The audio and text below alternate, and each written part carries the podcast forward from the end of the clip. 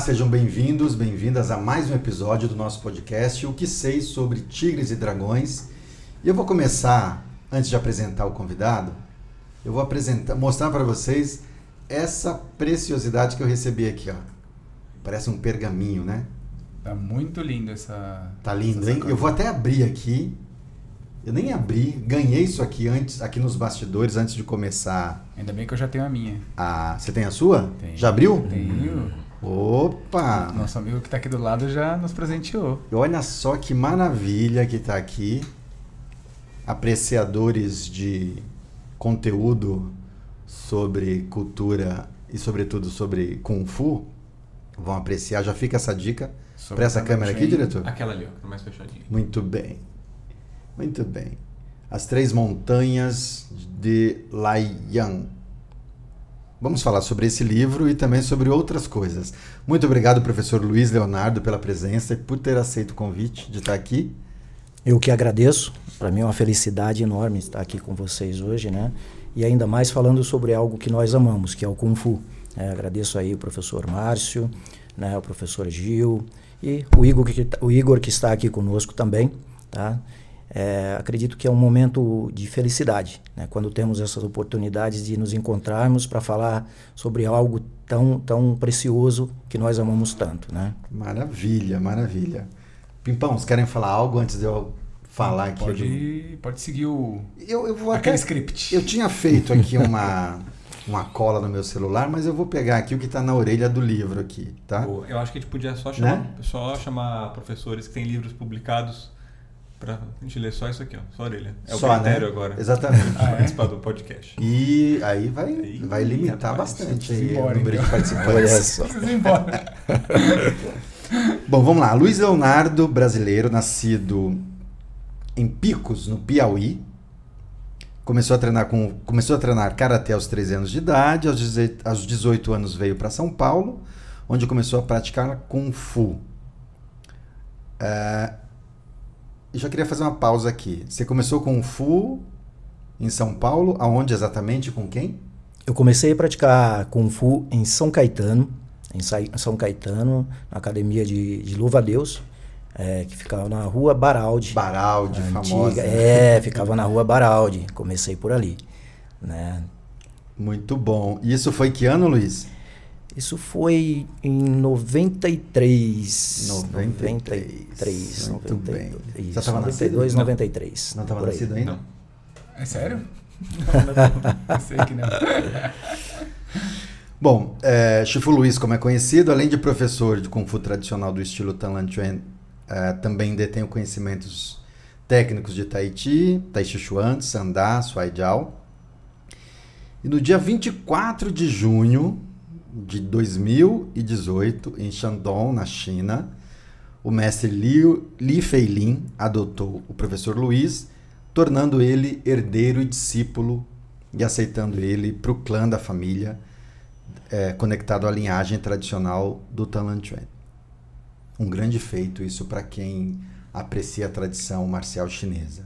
Isso fez o professor Luiz nona geração da linhagem, é isso? Isso mesmo. Da linhagem. Da linhagem do Talan Chuan. Do Talan Chuan. Do Talan Chuan. Mas quinta geração também. Quinta geração do Taiji Tanlan, que é, é o é o- a linhagem do Taiji Tanlan, quinta geração. E do Talan Chuan, a nona geração. Muito bem, muito bem. Posso já começar para Já? Pergunta de orelhas. assim. Vai lá, vai lá. Enquanto eu vou dando uma, uma zapiada aqui.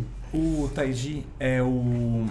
Desculpa, é a linhagem Taiji dentro do Talan Chuan ou é o Tai Chi? É o Taiji dentro do Talan... Na, na realidade é Talan Chuan. Né? Ah, é uma linhagem. Essa linhagem ela surge através do, do mestre Song Zide, que treinava juntamente com o Jiang Hualong, eram irmãos de treino. E eh, ele era muito culto. Então, naquela época já se estudava muito sobre o Yin Yang, ou seja, o Taiji, que na realidade o símbolo, né, as duas antíteses, que acaba se formando o Taiji.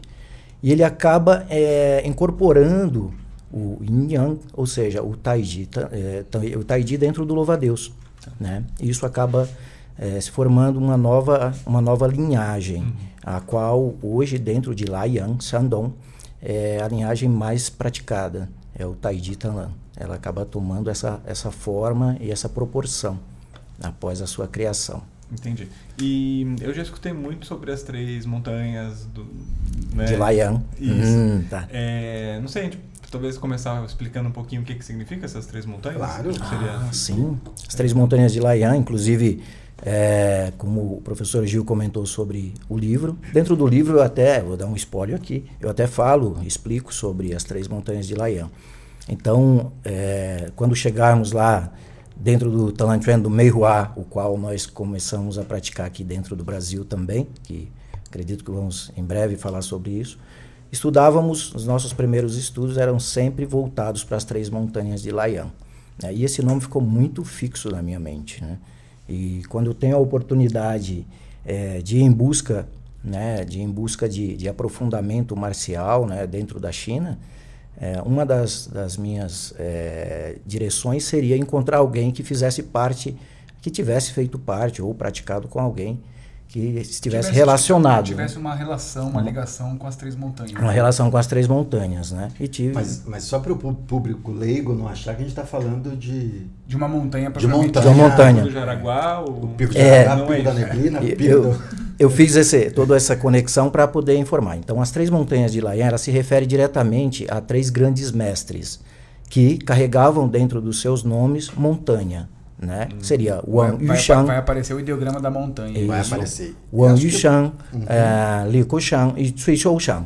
Né? Esses três mestres, eles foram considerados como os mestres que até hoje têm a maior relevância dentro da história do louva-a-Deus. Eles que fizeram com que o Talantuan se tornasse mais praticado até hoje dentro do mundo né? e conhecido também.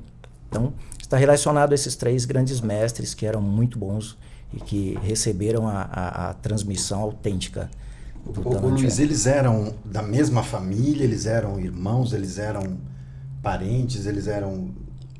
Tem Sim, essa... tinha parentes, eram parentes também, né? Alguns sobrinhos, sobrinhos da, da esposa do, por exemplo, do, do Jean Aham. né? Então, isso fazia com que acabasse eh, facilitando. Ou os pais tinham alguma eh, aproximação familiar, né? E com tudo isso, eles acabaram se unindo e, e treinando com o, o Jean Hualong de Song Zidan, né? E acabaram se tornando aí os três grandes mestres. né? Eles até comentam sobre os três grandes mestres, as três montanhas e os dois gazebos, ou seja, as duas tendas, né? É muito comentado. Mas eram sim familiares, né? E tudo aconteceu até por conta, às vezes, de necessidades de, de invasões, e, né? dentro da família. Alguns eram de famílias muito ricas, né? E aí tiveram essa possibilidade de investir. Por exemplo, é, o, o próprio Wang Yushan, a família era muito é, tinha bastante poder aquisitivo e com isso o avô dele, o qual ele já praticava juntamente com ele, é, tomou a decisão de colocá-lo, o avô, o avô materno, colocá-lo para praticar diretamente com o John Hualong e o Tsong Zidan, né? E, e por conta disso. Não era fácil praticar Talantuan naquela época, não só Talantuan, como outras artes também que estavam surgindo. Isso a gente tá falando de que época, mais ou menos? 1855, 1800, e, é, década de Entendi. Eles, eles viveram na mesma época, as mesma época. O Wang Yushan ele é de 1892 é, e ele faleceu em 76. Né? Então, esse período aí que, que o Relativamente Talantuan- recente, É né? recente, sim. É, Estamos falando aí de do- sim, pensando- 150, 200. Eles são considerados os, os- os criadores do, do Talantuan, não? Não, não, não. A criação ela ela está sempre direcionada ao Wanlan. Ah, sim, sim, mas falando assim, tipo, criador. a primeira geração ali de, Ah. de- de treino, quando, quando a gente pensa em tempo de existência do estilo, né? Não, ele começa lá por o, eles falam sobre o Xiatao, que é o ladrão justiceiro, né? E eu conto a história dentro do, do livro também. O Li em uma viagem, ele estudava medicina, também rico, né? E, e viajava junto com o seu pai e mais um eunuco da família, né? Que naquela época ainda existiam, né? Muitos monges, muitos, né? E chegando a Jiaodong, ele encontra esse, esse um, um preso justiceiro lá gravemente doente e ele vai e cuida desse preso, né? E esse cara em uma determinada noite, esse cara, né? O, o Xiatao, né? Esse mestre, ele, ele consegue fugir da, da, da, da prisão e uma certa noite ele vai é, e chega na casa do, do Liang Xueshan, que é a segunda geração. Então, chegando lá, por forma de agradecimento, ele ensina o Talan Chuan. Dentro da prisão, ele já informou que praticava, que, que treinava o Talan Chuan, algo muito antigo, né, de uma herança antiga.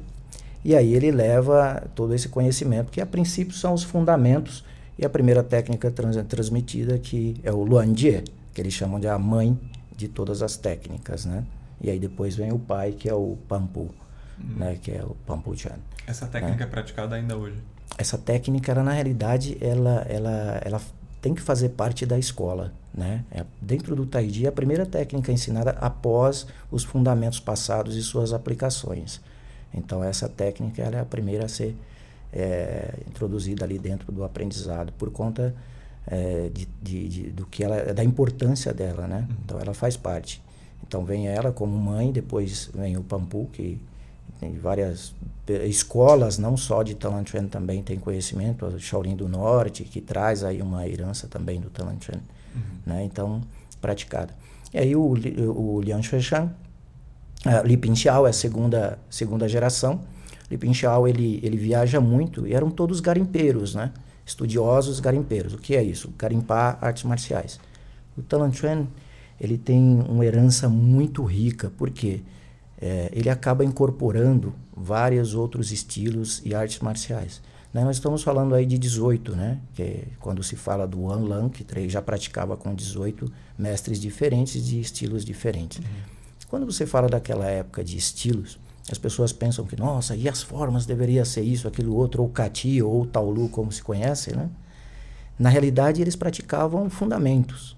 Eram uhum. fundamentos. Ah, Kou Lou Tsai, então, aqui nós falamos muito, né? O professor Márcio, uhum. Gil, em cursos que nós passamos, né? Então, o cara fazia lá o coloto, nossa, que bonito. Então, juntava aquela roda de, de mestres em um terreiro, uma lua bem grande, tomando chá uhum.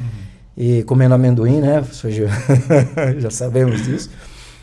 E praticava-se, olha, desenvolvia uma técnica. E aí mostrava um fundamento, vamos treinar isso. E se treinava aquilo até ganhar a perfeição, né? Até se tornar o que é. Uh, voltando um pouquinho, segunda geração Li Pinxiao, e aí nós vamos para Jiaoju, né? Jiaoju ele acaba recebendo, ele era da mesma cidade, Xiaotingshan, em Laiyan também, né? Que eles chamam inclusive Laiyan de a toca do louva-a-Deus, ou a toca dos mestres, ou ninho dos mestres, né? E aí lá o, o, o Jiaoju começa a treinar com Liang Shuishan e, e recebe todo o manto, né? Né? A partir do Jiaoju, ele recebe as técnicas, por exemplo, Luandier, e mais os fundamentos. E ele começa a fazer, garimpar também. Ele passa mais uns 20 anos aí garimpando e estudando, né? A ponto de que alguns estilos, eles chegaram no louva-a-Deus, mestres que praticavam outros estilos, e ele acabava sumindo. Ele, ele, ele era sugado pelo louva-a-Deus, ou seja, ele pegava tudo que tinha de bom daquela linha, daquele estilo e incorporava dentro do Talanchuan. E aquilo ali ia sintetizando outras técnicas. E o Talanchuan ia se tornando cada vez mais precioso e mais forte, né? Naquela época. Então, Jiaoju faz isso. Jiaoju tem, tem seis filhos e ele ensina os filhos dele. Só três quiseram seguir.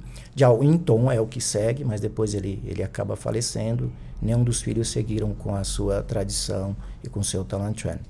Época da Revolução, mais ou menos 1950, todos os manuscritos inscritos por Jiaoju, eh, livros, foram utilizados para fechar as janelas, buracos nas janelas, é, colocar cereais, e aí acabou se perdendo ah, uma riqueza enorme que ele tinha feito. Mas isso que ele tinha escrito. Os, é, é, uma lista de fundamentos ela é transferida e passada as técnicas para Liang Shuishan. A Liang Shuishan da família também, né? Ele é sobrinho da, da tia de Jiao Ju, né? O Liang Shuishan. É, ele é, é sobrinho de Jiao, é, Jiao Inton, isso mesmo. E aí ele começava a observar os treinamentos à noite escondido, de Audiu dentro da floresta, ensinando os seus discípulos. E ele passava a noite, às vezes virava a noite inteira praticando o Talanchuan. Aí Jiaoju descobre ele. Ele era bem baixo, pequeno, magro, mas muito ágil e inteligente. E aí o Jiaoju pega ele e ele se torna o discípulo dele. E é quem dá continuidade. Os filhos não seguiram, faleceram, E quem dá continuidade em tudo isso é o Liang. Entendi. Então tem um, um hiato ali entre Tem um 1800 hiato. e pouco, quando os filhos não seguiram, e até 1950, quando voltou a treinar, é isso? Não, eles, eles seguiram. O, Ah, o seguiram. Liang já treinava junto com o, o Jiao Yingtong, que era o, o, o filho de Jiao Ju. É, só que ele seguiu. O que acontece é que a família de Jiao Ju, ela não segue. E aí quem, é, quem herda tudo isso é o filho marcial adotivo, que é o Liang Xueshan. Hum, tá. E Liang Xueshan acaba se tornando algo, é, é, é, aumentando ainda mais esse, o, o Talanchuan, deixando cada vez. Ele começa a dar continuidade garimpando. Ele é o primeiro que sai, vai para Yantai e outras cidades vizinhas e começa a expandir, trocar técnicas com outros mestres de Talanchuan. É, é muito curioso, né? É. Porque essa, essa história de pessoas interessadas em aprender uma técnica que não eram da família e ficam meio que na surdina olhando, Olhando, espiando. E copiando, isso é muito comum, né? No Tai Chi Sim. tem isso também. Assim, O mestre, o mestre Yang Luchan tem essa história dentro do. O estilo Yang nasce um pouco também disso. A aceitação do mestre Yang Luchan dentro do clã da família Shen tem uma história semelhante. Uhum. Ele chega na aldeia, fica observando, não é aceito porque ele não é de sangue da família.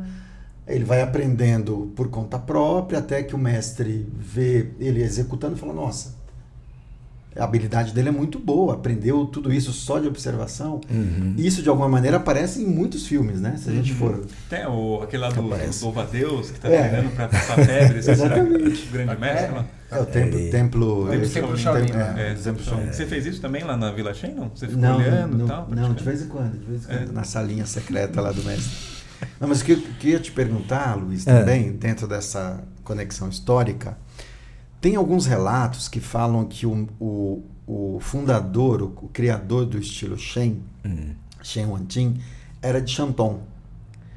Só que eu não me lembro agora se eles eram da mesma época, o Anlan e ele. Eu não, eu não, não lembro da, da, do período do Anlan. 1710 a 1700. Ah, então é, o Chamantin é um é, pouco é, antes. Eu acho que ele é, é antes. É, é. é. Até, até geração? pela parte histórica do Não, não, do é outra. Ah, outra, outra. Até pela parte histórica do Tahiti, eu acho que ele é, É um pouquinho antes. 17 se a gente parar pra pensar, o Louva-a-Deus, ele é relativamente mais novo também, novo. né?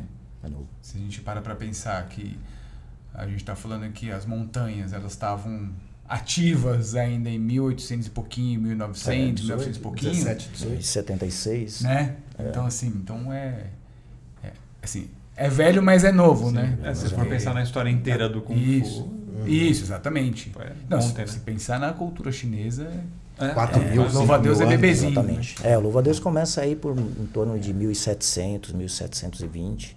É, e Mas o a legal isso. que quanto mais você vai na raiz, né, nessa parte da fundação, né, da, da sistematização, da fundação do estilo, você começa a descobrir outras técnicas, né? Exatamente. E aí eu acho que isso, Que influenciaram. Que influenciaram, o é. Louva-a-Deus. entendeu? Porque e aí você vai chegar, por exemplo, sei lá, num, num Tom Bay, um Uhum. exemplo, que é mais antigo, você fala assim, caramba, então, pô, por que eu poderia treinar esse aqui também, então, né? Então acho que isso é que é legal, né? Quando você começa mais na raiz, acho que você começa a ver outras influências, né?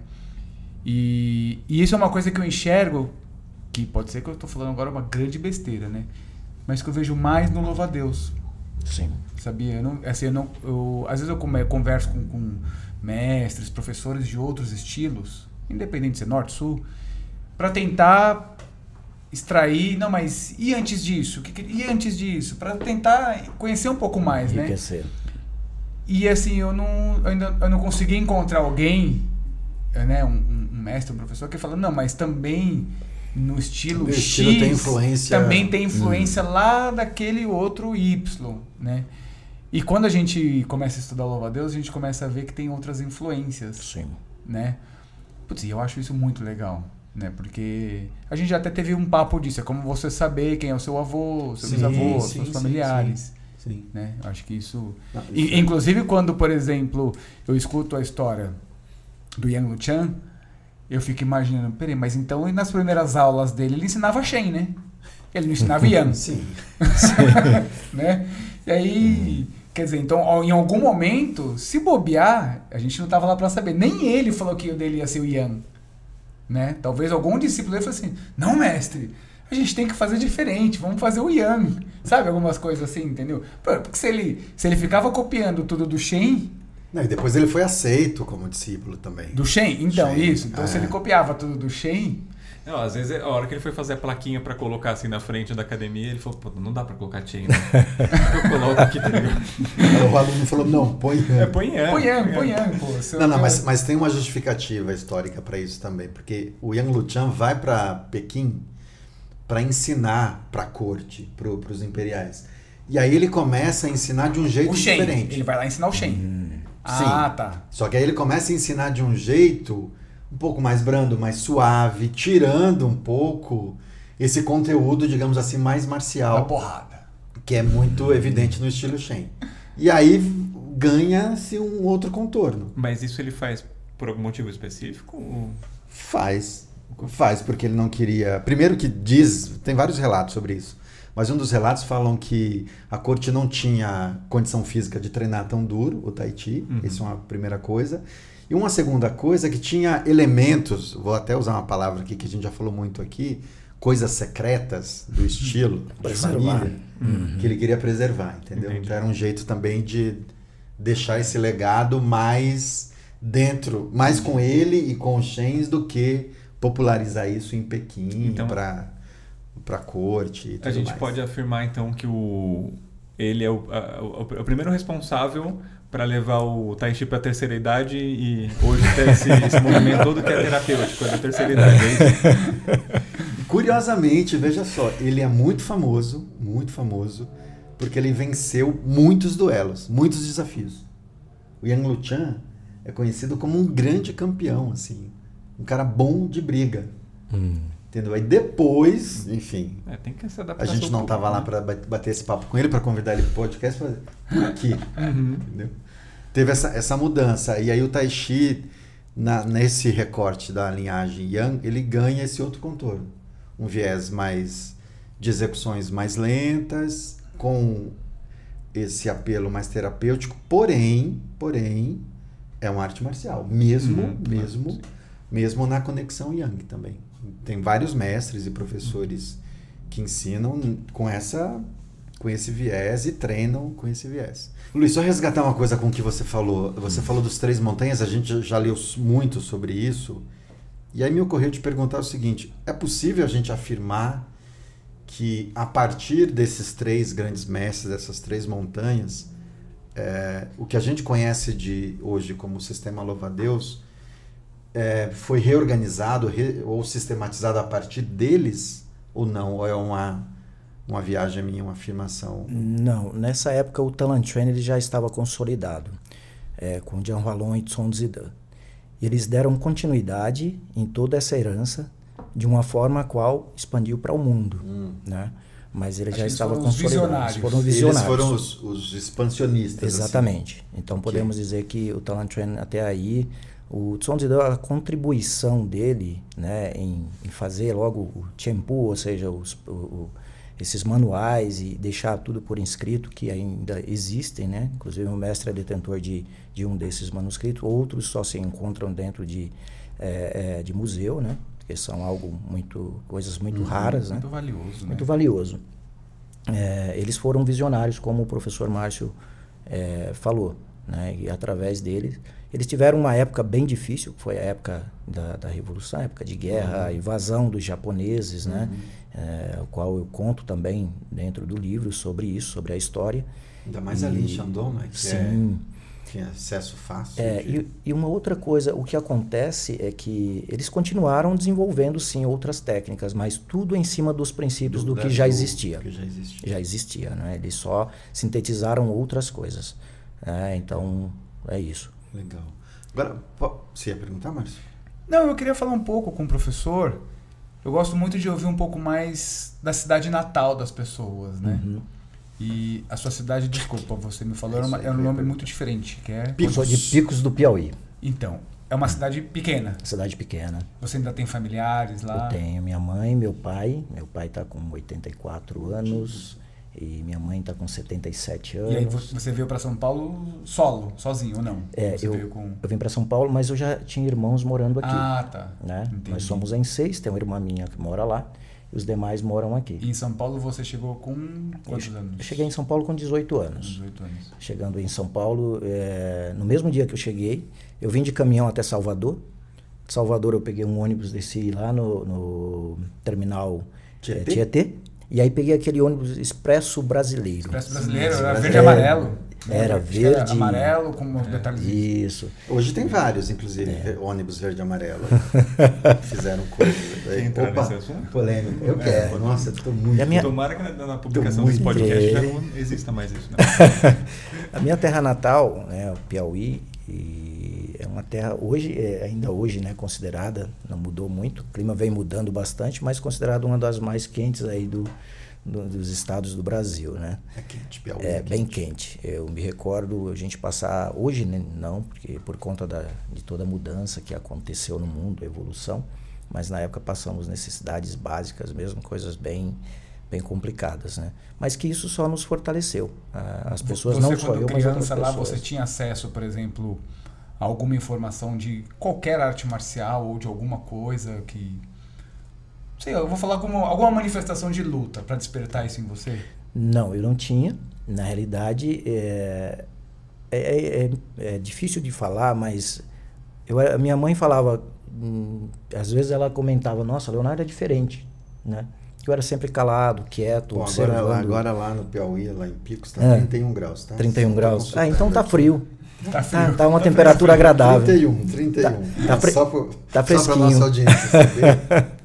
Quando esse vídeo for ao ar, pode ser que seja 40. É, pode ser. E a minha mãe, ela sempre comentava, né? Às vezes eu percebia ela comentando, Leonardo é quieto, né? Calado. Eu sempre estava observando a natureza, alguma coisa verde, quase eu não via coisa verde, né? Porque geralmente muita seca. Mas o Piauí é, é, uma terra muito rica, né? Lógico, lá há muito tempo atrás, na minha época, lá no, de 73 até os anos 80, a gente passou por né, momentos bem difíceis, mas hoje já mudou bastante. Mas eu não tinha acesso, não. Inclusive, eu morava na, na casa, né? Que consta no, no livro aqui. Ela até está melhor hoje do que na época, ela já está maior. A sua família não está mais nessa casa que você morava? Ela está na mesma casa. Sua família está na mesma tá casa? Na mesma casa. Eu fiz questão de tirar uma foto agora em 2020, no ano passado, 2022. Tem no livro? Né? Capítulo, capítulo 3. Procura aí. É. E a minha casa, ela, ela está aí. Que né? legal. Eu coloquei, fiz questão de citar meus pais, minha família, né? Onde eu morei, eu nasci. E até uns oito anos de idade era lamparina, era luz de vela. Eu... Cara, você imagina, eu, eu sempre penso, né? eu sempre viajo nas histórias, assim, hum. das pessoas, assim. Cara, você imagina você lá com, vamos falar, com 14, 15 anos. Hum. Cara, você imagina você com 14, 15 anos, não, um dia eu quero estar tá com a minha academia em Santo André, ser discípulo de um mestre autêntico, Shandong. Cara, você, você já imaginou como a vida das, das pessoas dão volta? Eu sempre fico pensando nisso, tipo, sabe, na, na, na história de cada um, né? Uhum. No, o livro da vida que cada um vai escrevendo. Uhum. Por isso que eu gosto de ouvir, tipo, das é. pessoas, onde, de onde que ela veio, sabe, como que era, porque eu fico imaginando, falando, nossa, muda muito a vida das pessoas, né? Não, demais, demais. Ô Luiz, e só outra coisa, o Márcio perguntou se você tinha se conectado ao Kung Fu lá. Eu queria te perguntar em que momento acende na tua na tua mente, no teu quando espírito, é, essa coisa assim, Kung Quando você veio para São Paulo, você veio pensando em arte marcial ou você veio pensando em trabalhar? Não, eu preciso trabalhar para poder, sei lá, ter uma vida melhor? Não, o, chegou a, a eletricidade próximo de casa, né? A casa de um fazendeiro e ele tinha uma televisão. Aquelas pequenininhas. É, ela, ela tinha mais de, de comprimento do que... É, e aí, de tubo, bombril na antena, sempre mexendo para ela ver se aparecia alguma imagem. dizer que pegava a poltrona R lá. Meu Deus do céu. Olha as conexões aí, vai, continua. Então, e ele colocava, e ele colocava um banco na frente da casa, porque a gente parecia uma procissão. Todo mundo saía, não tinha asfalto, e à noite saía todo mundo, né? Você via só vagalume, ou então a lua, né? Saía, a gente sentava em frente a ah, essa casa. deixava a galera assistir? Deixava a galera assistir, porque novidade, né? E duas coisas que me pressionaram bastante. Isso eu tinha uns 10 anos de idade. É, primeira, eu vi umas mulheres saindo de dentro da água com um negócio na cabeça e aí depois saía. É fantástico. Muita gente vai ouvir isso aqui e não vai saber do que eu estou falando, mas se pesquisar vai, perce- vai, pesquisar, vai, vai, sim, achar. vai achar.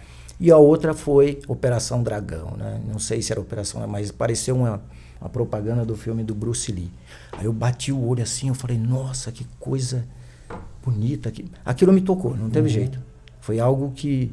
É, Esse você tinha que idade? 10 anos de idade. 10 anos. E eu guardei aquilo na minha mente com a esperança de um dia poder né, praticar aquela arte, né? E Você aí não eu, pensou, eu, eu vou encontrar o Bruce Lee, né? Então, não pensei, mas o... o é, foi podia, encontrar, né, foi encontrar o Kung Fu. É, Lee, eu falei, eu vou procurar o Kung Fu. Né? E, e aí eu comecei seguindo, sempre lembrando daquilo. É, comecei a trabalhar, eu trabalhava na roça, junto com meus pais, quando tinha chuva, né? Às vezes a gente plantava, não colhia nada do que tinha plantado e comecei a, a ir para feira, né? Primeira vez que eu fui para feira, onde eu cheguei em casa com um monte de cidreira nas costas, parecia que não dava nem para ver a minha cabeça. Foi no rio e na margem do rio tinha nascia aquela cidreira para fazer chá. Só que todo mundo tinha aquilo. E eu vendo a gente, meu pai acordar assim, e, né, pôr a mão na cabeça, falei, poxa, que que vou dar hoje para as crianças comerem? Né? Falei, eu preciso fazer alguma coisa. Então, desde pequeno eu já tinha isso comigo, né? Eu preciso fazer alguma coisa. E eu vou atrás. Aí cheguei, minha mãe olhou para mim. Para onde você vai com isso? Eu falei, vou vender. Ela falou, ninguém vai comprar isso, para com isso. Eu falei, não, eu vou vender. Aí fui na roça, peguei aquele, o olho de carnaúba, que eles chamam olho de ah, carnaúba, que é o broto de cima, né? Tirei e amarrei um, uns pacotes assim e levei para feira. E aí eu ficava quietinho, não falava nada. Aí eu comecei a observar as pessoas, como que eles faziam. E aí eu comecei. Compra, compra. Aí já fui numa banca, pedi para a mulher vender também. E comecei. E aí eu sigo na feira, continuo os estudos também lá. Vendendo né? cidreira. Vendendo. Aí já comecei a ir na, no, no, nos fazendeiros, que eu nunca entrava numa roça, porque meu pai sempre foi muito ali de. Mesmo comendo, que a gente chamava de capitão, era farinha e feijão amassado.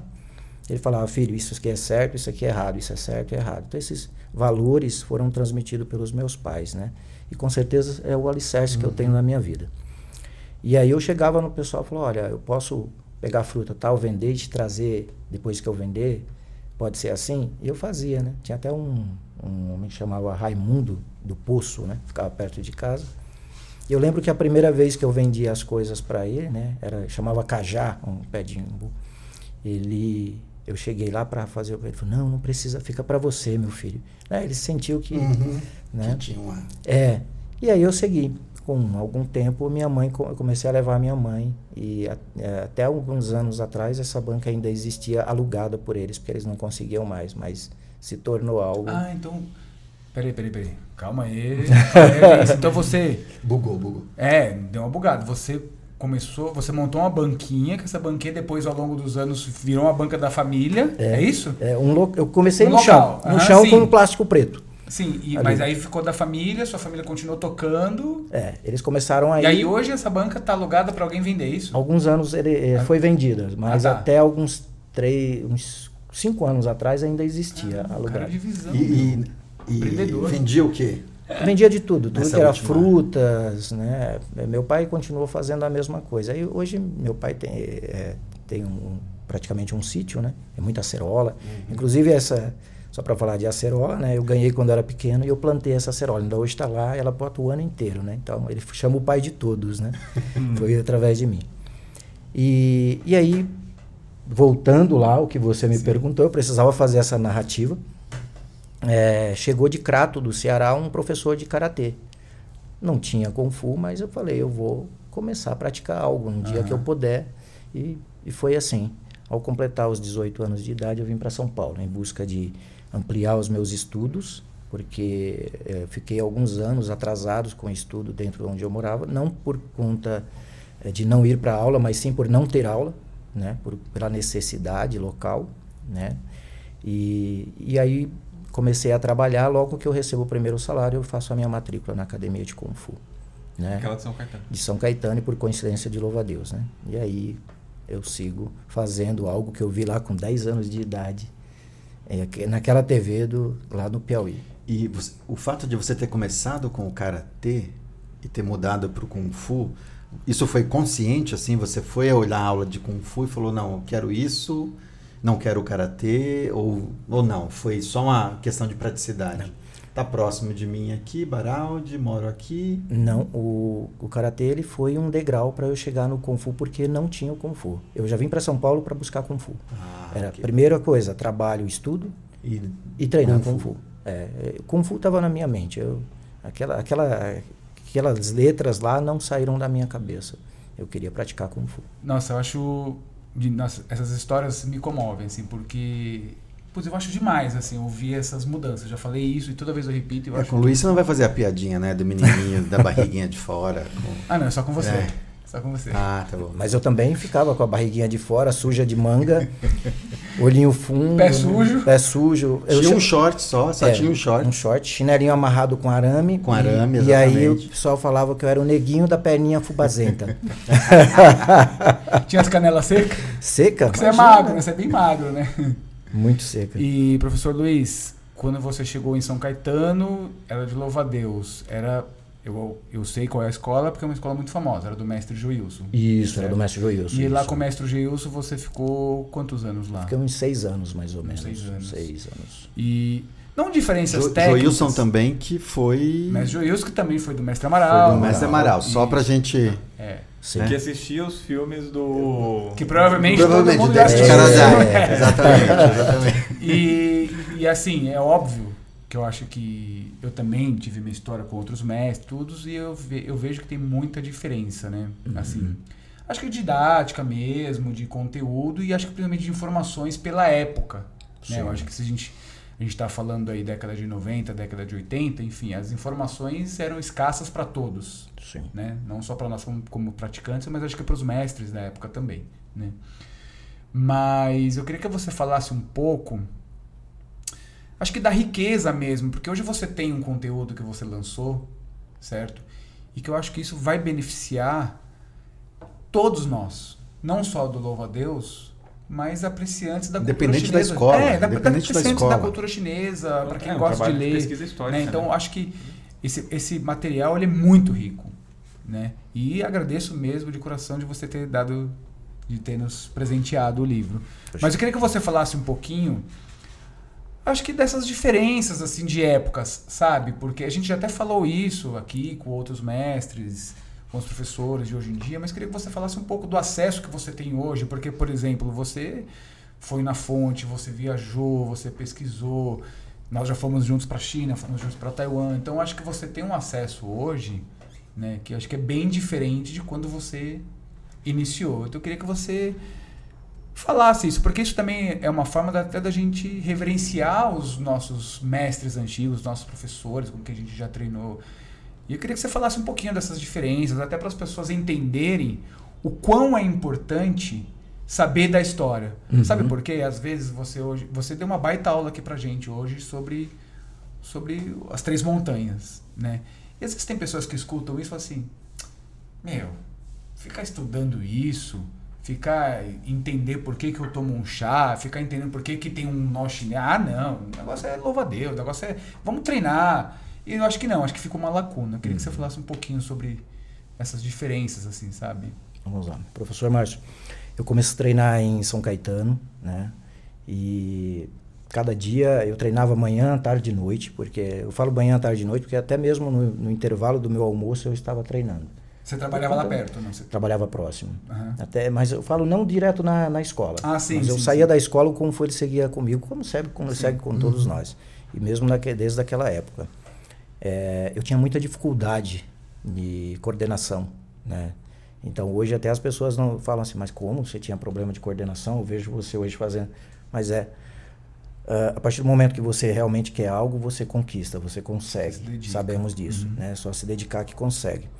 E, e eu comecei a perceber que sempre fui uma pessoa de estar buscando cada vez melhorar, né? O professor Gil até uma vez comentou, falou, poxa, eu, eu gosto muito de ver você executando isso, aquilo, outro, e eu sempre fui muito crítico, né? Você sabe também, a gente viajou bastante, você fala, você é muito, né, rigoroso ali na sua... Eu falei, não, enquanto eu não termino, eu fico concentrado, né? Porque eu sempre, não que as pessoas não levem a sério, mas cada pessoa Sim. trata de uma forma. E foi uma época muito boa. Aquela época lá atrás, a época de as pessoas pintam a academia da mesma cor porque acha que aquilo tem que ser igual padrão para todo mundo, então você vai replicando. né? Mas quando chega a tecnologia, até mesmo para todos nós, isso é muito bom, porque abre um leque e você começa a visualizar algumas coisas que você não visualizava antes. Então começa, não digo um incômodo, mas uma necessidade para quem Sim, quer que crescer. Cada um tem as suas necessidades, né? Para quem quer crescer Sim. e desenvolver, e começou a surgir é, é, é, essa, esse sentimento de, poxa, onde eu estou, eu acho que eu não vou conseguir me aprofundar o quanto eu gostaria. Então começou a perder aquela beleza Uhum. e eu queria algo a mais. Que bom, né? Eu acho que para todo mundo, dentro de qualquer segmento, é importante. Quando você sentir isso, é, primeira coisa é ver os caminhos corretos, viáveis e seguir em frente. É, sentir que estagnou. Sim, estagnou, Sim. tem que crescer. É, é o ti, né? A energia precisa fluir. É. Precisa fluir. E a diferença, ela, ela começa a aparecer a partir de 2007, depois que eu recebo um convite de alguns preciosos amigos professores, professor Márcio, o, o Gil, Basílio, o André, André que eu eh, devo muito assim de- da questão de agradecimento para todos vocês, isso com certeza, independente de afinidade, não, nós tivemos um momento muito importante e que foi um momento, um divisor de águas, foi quando trouxemos eh, todos juntos, fez aquela união e trouxemos o mestre Xi Jinping de Taiwan. Aquele momento foi um momento eh, divisor de águas. Eh, nos deu, pelo menos agora eu vou falar de mim, E foi pro Brasil, né? Brasil. Eu sinto que foi uma coisa assim importante para a história do Kung Fu no Brasil, né? para a história do Kung Fu no Brasil. Um simples movimento, gesto ah, mostrado era algo que nós nunca tínhamos visto. Uhum. É, e, e aquilo tocou de uma forma. E eu me recordo sempre dos nossos treinos que todo mundo estava olhando um para a cara do outro os primeiros dias, sorrindo. E a gente não sabia por que estava sorrindo. Lógico que sabia, a felicidade. Então, assim, é, a partir daí que eu começo a ter realmente confiança de que esse é meu caminho para eu seguir em algo que eu quero. E começa a surgir o efeito. Só, só um comentário sobre isso, Luiz. Eu, eu me lembro de um episódio dessa época que você está mencionando, Hum. quando o mestre Xi ensinou para vocês, como eu ficava ali nos registros, Uhum. nos bastidores, eu podia acompanhar bem a reação de vocês. Ele ensinou. Como chama, Márcio? Que está nas faz, faz, as iniciais. Xiao Shu Xiao Shu Shou.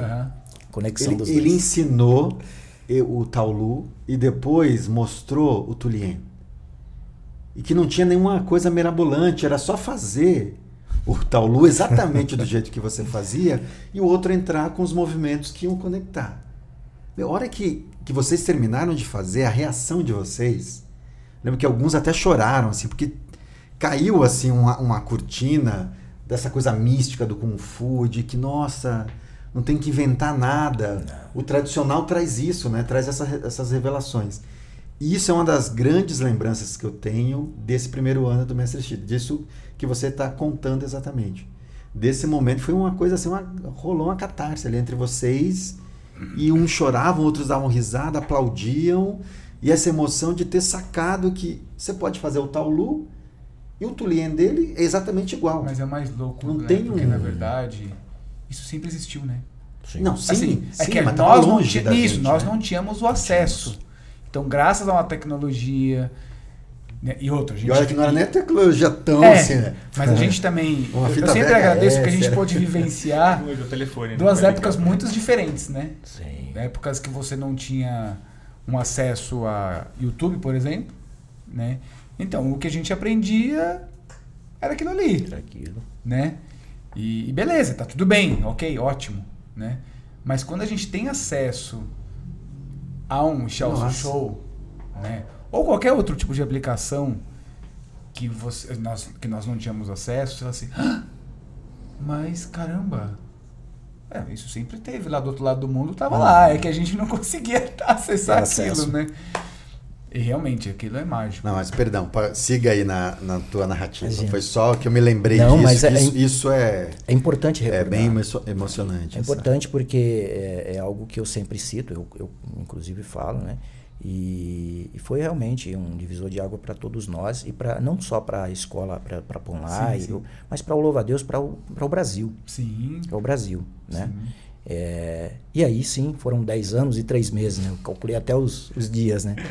É, e ao passar do tempo, algum um dia as pessoas perguntaram para mim, mas por que, que o senhor Se aconteceu alguma coisa, eu falei, eu acho que eu senti a necessidade de seguir em frente, né? É, eu falo, são ciclos, que, é, né? tudo que Cada acontece. Faz a sua história em determinados lugares, são é, ciclos e ok, acho que. É, eu senti a necessidade de seguir em frente e, e falou, mas aconteceu, eu falei, acredito que o, o, o, natural da vida ele foi criando ocasiões as quais falaram, você tem que seguir, tem algo a mais, né? Para você, não que algo melhor, mas algo a mais para você. Talvez você esteja buscando alguma coisa, né? Então eu começo a, a buscar né, a possibilidade de, de aprofundar ainda mais e aí sim atrás do, como eu comentei, de alguém relacionado à história sim, que a gente sim. já estudava e também não eh, a questão não só do técnica, mas o que tem sim. hoje no livro. Não, Esse livro e, ele, ele, acontece e, devido a isso. Exatamente, não. É. Você tem um conteúdo aqui é um, é um diamante. Assim. É. E quando com toda essa trajetória dentro da, da, da Pomai, junto com eh, representando o mestre Jin Jong, toda a família, né, todo mundo, todos unidos, tive a oportunidade de ir várias vezes para a China, começar a estudar o idioma, né, e aí com isso a primeira viagem eu faço em 2006, que era apenas uma viagem de é, cultural, vamos dizer assim, para conhecer, mas aí depois ela se intensifica, tanto como atleta, tanto como uma busca de, de aprofundar cada vez mais. É, e, e todo esse caminho acredito que foram degraus para degraus para que eu uhum. chegasse até essa possibilidade, ou seja, é, amigos chineses, pessoas com acesso, familiares, né? Então todo esse envolvimento me trouxe essa possibilidade de, de buscar algo a mais. E eu consegui através de um grande amigo, que é o Cao Xiantou, que é da Sino Brasileira, treinou com o mestre uhum. desde novinho, né? É, e ele por coincidência, o pai dele nasceu num vilarejo a um quilômetro da casa do meu mestre. Nossa. Olha isso. E ele fala o dialeto local também. Só que quando ele nasceu, depois ele vai, vai para Taiwan e vem morar no Brasil. Em, 90, em 1999 ele volta, ele, em 1999 ele volta para a China e mora lá mais 22 anos. E nesse período eu começo a ter essas tratativas com ele, é, no qual ele consegue o contato de um professor, que hoje é meu irmão de treino, né, meu irmão mais velho, Xichon, é, e apresenta o mestre Li Feirin. E aí sim a gente segue. Né? Diferenças. Taiji Tanlan. A gente chega. Taiji Tanlan, é, como eu já falei lá no início, ele incorpora essa questão do, do Tai Chi junto. Então os movimentos bem mais soltos. Mas não muda muito do uhum. Meihua. O Meihua é mais antigo e de uma linhagem mais antiga. É, vem do, do, do, da linhagem ali de Liang Shuishan o Taiji ele tem algumas peculiaridades, né? Ele acaba, né? até às vezes o mestre ele comenta, ele fala para se praticar o Taiji tem que ter o Hanti no pé, né? É, tem que ter o Hanti no pé, tem que ter o Taiji na mão, tem que ter o, o espírito do macaco, ou seja, a agilidade, a, a velocidade, que é o espírito do Talanchuan, é o macaco. Tem que ser como um espeto ou como uma metralhadora. Os movimentos de luta eles são sequenciais, um atrás do outro. E a movimentação ela tem que seguir como um cacho de uva, de meio, em cima, embaixo, direita, esquerda, vai e volta. Então por isso tem toda aquela movimentação. Mas as técnicas são as mesmas, só muda essa característica. Eu me adaptei muito bem, porque. É, você, já percebe, muito, você já é bem flexível. Já era bem sim. flexível. E isso me trouxe o quê? Um entendimento ainda maior né? dentro do, do Talent Train. Acabou enriquecendo o que eu já tinha. Acabou é, clareando os muitos movimentos e fundamentos que nós aprendíamos. E aí eu falei, puxa vida, agora eu estou conseguindo compreender com maior profundidade. Né? Porque na época quem tinha até um, um tempo maior, direto com o mestre, Xi era, era vocês, né? O, o, você, o André, os outros. E a gente fazia os seminários, participava, mas não tinha aquele contato ali sim, todos sim. os dias. Então isso acabou é, aprofundando, aumentando o meu entendimento dentro do Talent Training, fortalecendo. O mestre ele é muito detalhista, né? E com ele ver todo o amor, essa minha dedicação, ele acabou, né? Eu tendo a felicidade de entrar para a família. E aí começa a me ensinar coisas que ele não ensina para, como o Gil uhum, comentou, uhum. tem algumas coisas que são só da família. Sim. E isso aprofunda muito o, o, seu entendimento. E quando eu tenho acesso à história, né?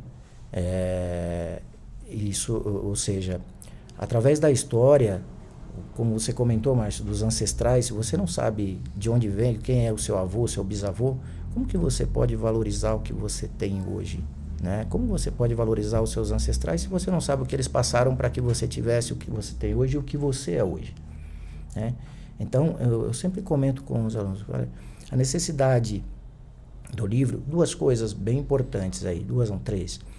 É, a primeira é disponibilizar algo que eu não tinha acesso, uhum. muita gente não tem, como o professor uhum. Márcio comentou. Sim, sim. Acho que é muito rico. Então, quem tiver como nós essa essa busca de aprofundar o nosso conhecimento não só marcial, mas também é, teórico, histórico, e com certeza o seu Kung Fu vai melhorar através sim, de uma leitura, tá? Porque eu, eu tenho isso como exemplo, né? É, então deixar disponível para as pessoas Sim, não, um legado. E, e, o conhecimento ele só é conhecimento se for passado adiante, né? Se você tem um conhecimento fica para você, não é mais conhecimento. Não Virou, nada. É. vira nada, porque isso fica para você. E o outro, deixar um registro porque quando esse é passado, o telefone sem fio, uhum. é passado só de boca em boca tal. Amanhã ou depois, o seu aluno ele vai contar a história, mas já fragmentada, faltou alguma coisa, o outro conta outra uhum. coisa. E quando você consegue deixar isso inscrito em um livro, as pessoas lá na frente, né, né as futuras gerações, elas vão pegar aquele livro e falar, nossa, olha como foi, né? E ter isso como um exemplo para si, né? E, e é, é, importante manter essa, essa questão da história. Né? E um outro ponto é isso mesmo que você comentou, professor Márcio. Não adianta, eu comecei a observar a, a história, a ter acesso a, a, conteúdos que nós não tínhamos. Né? E primeiro eu começo com o e-book. Eu faço um e-book lá tal. E aí eu começo a ler e fico entusiasmado e aquilo vai melhorando e aumentando o conhecimento. Eu falei, poxa, é uma pena. Tanta, tanto conhecimento, acesso a tanta coisa e não compartilhar com as pessoas. Então, um conhecimento precioso desse, se eu não compartilhar, ele não tem preciosidade nenhuma. Por quê? Vai levar comigo?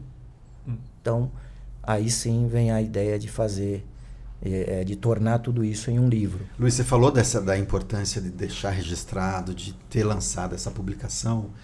Me ocorre também falar uma outra coisa. Eu acho que para nossa geração foi muito difícil ter acesso a material escrito, né? conteúdo. A gente tinha poucos livros nos anos 90, assim como quando a gente começou a treinar, quase não tinha. Uhum. Então, te ouvindo, eu me lembrei também do que me movimentou a lançar o livro de, do, do mestre, do meu Shifu, do Zitian, para a língua portuguesa. Acho que tem uma lacuna aqui no Brasil que ainda precisa ser preenchida, ou seja, tem uma carência de textos, de livros bons em língua portuguesa. Tudo bem, a gente muita gente já fala inglês, fala espanhol, fala francês, mas eu acho que tem ainda uma boa parte da população que o acesso é a língua portuguesa. Então, quando você lança uma obra como essa, fruto da tua pesquisa, da tua trajetória, da tua relação lá em Shandong, acho que é isso que o Márcio falou mesmo. A gente tem que mais valorizar, agradecer a você pelo esforço, porque de alguma maneira é um marco, né? Está sendo criado aí um divisor de novo de águas para a história do, do, do Louva-Deus aqui no Brasil.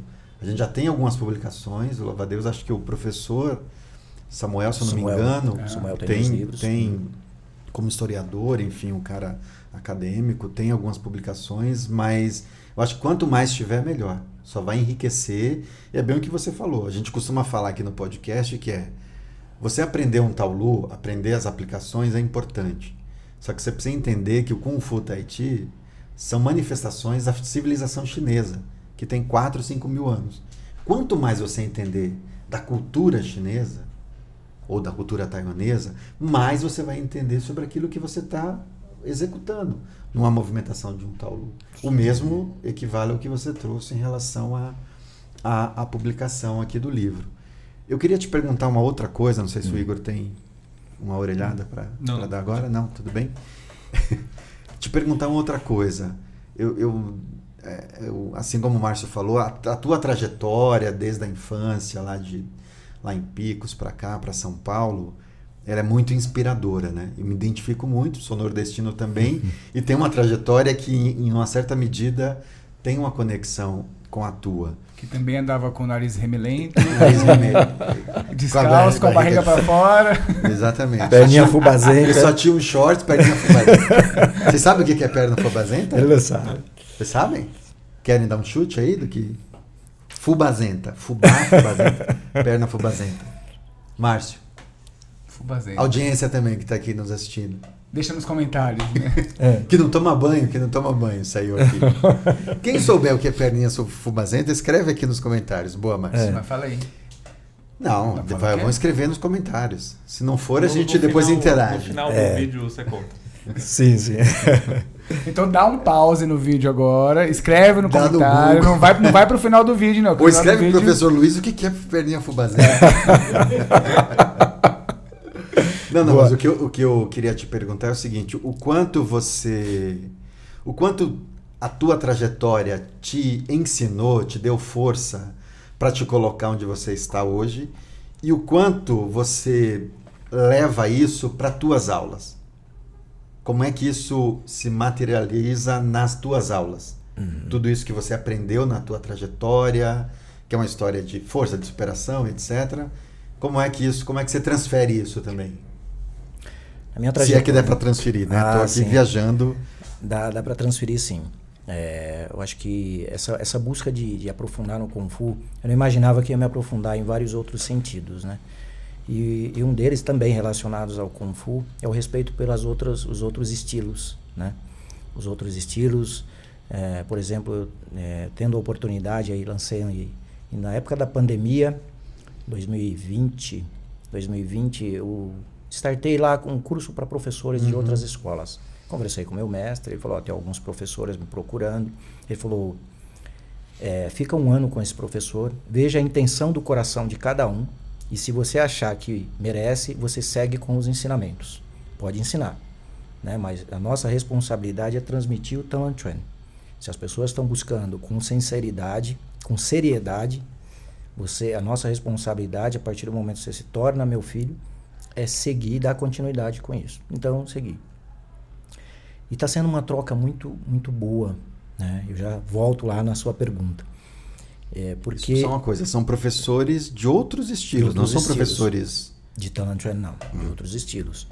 Né? Por exemplo, o professor Roberto de Roberto Porto Alegre, alguns professores querido. e alunos Ah. também, né, que são instrutores.